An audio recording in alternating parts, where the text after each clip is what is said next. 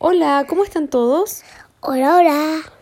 Ahora estoy con Leo y les habíamos prometido el libro El Lobito Perdido, pero eh, estamos en pleno cambio de casa y embalamos ese libro, así que lo sentimos mucho, pero trajimos otro que se llama El Talento de Sapo, que es muy entretenido, es de Richard Smith y esperamos les guste harto. No voy a decir que es de nuestros favoritos porque ya no, ya no nos creen cuáles son los favoritos. Tenemos muchos, muchos favoritos. Entonces, partamos y esperamos les guste mucho. Una linda historia sobre, sobre las personas, bueno, en este caso los animales, de que todos tenemos un talento y, y cómo aprovecharlo. ¿Partámosle? Sí. En la primavera de luna llena, cuando está en su fase más grande, la luna todos los animales del bosque se dirigen hacia un lugar muy especial llamado el estanque de luz de luna. Van hasta allá por una razón muy particular. Mira, todos los animales iban. Oye, mira. ¿Sí? Oye, mira, hay, hay un árbol como arriba del otro. No sé. Sí. Es allí donde todos los años se realiza la competencia de talentos de estanque luz de luna. Cada animal presenta su talento especial y los jueces evalúan. Ensayan todo el año para esto. Sin embargo, había un animal que no quería tener nada que ver con todo esto. ¿Quién era? En, en, en, la, en la rana. La rana, el sapo. Y ese animal era el sapo. El sapo ¿Qué no. es un sapo? Lo mismo que una rana. El sapo no tenía habilidades ni trucos impresionantes. No podía bailar, cantar, dar volteretas, tejiendo un chaleco en sí mismo, ni mucho menos soplar burbujas del tamaño de su cabeza así que se escondió en un rincón solitario y secreto del estanque. Mejor me mantengo aquí donde nadie me vea, dijo. Los demás deben pensar que yo soy un tonto y un inútil. Finalmente se inició la competencia. Sentado sobre un nefurán, el sapo observó la fantástica competencia de ratones acróbatas y comenzaron a actuar. Saltaron, rebotaron, giraron y se sacudieron. ¿Y qué dijo el sapo? Ojalá pudiera bailar tan bien como ellos.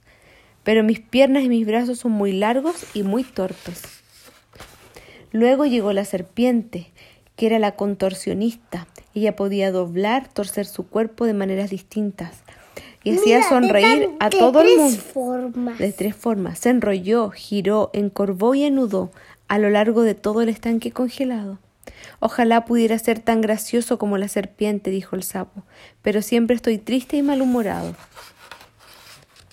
Después de la serpiente le tocó al pato para probar suerte. El pato y sus talentosos patitos trabajaron en equipo y de inmediato todo el público hizo uno, dos, tres y armaron una pirámide de patitos.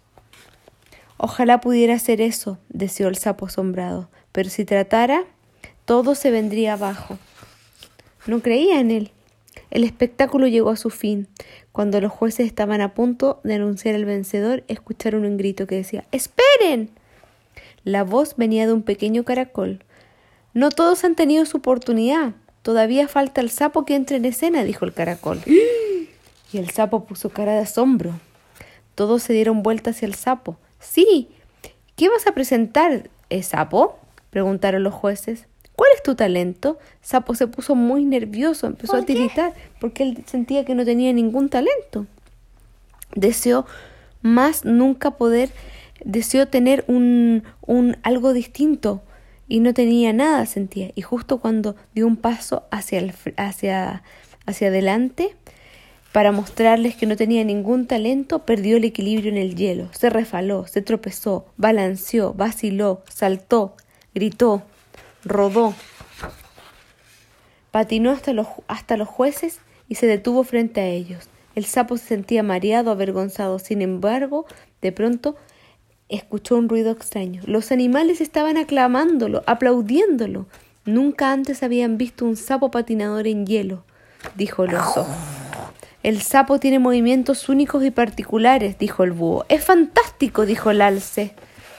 Sapo, el vencedor, anunciaron los jueces. El sapo no podía creerlo.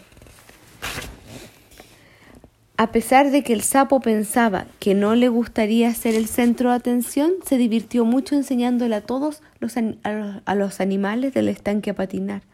Y si alguno de ellos llegaba a decir que no iba a ser capaz de lograrlo, Sapo le contestaba una cosa muy importante.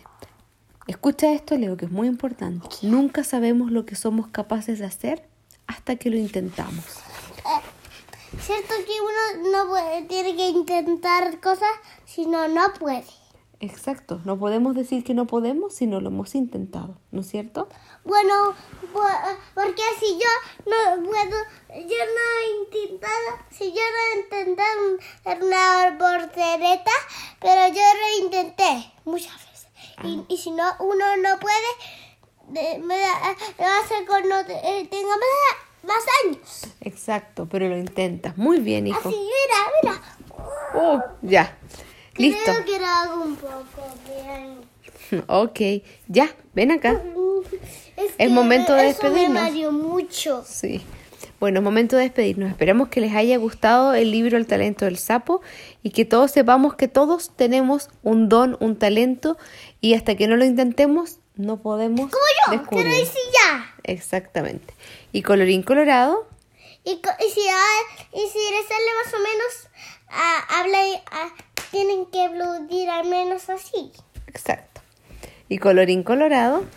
Este cuento se ha acabado. Chao, chao. ¡Chao!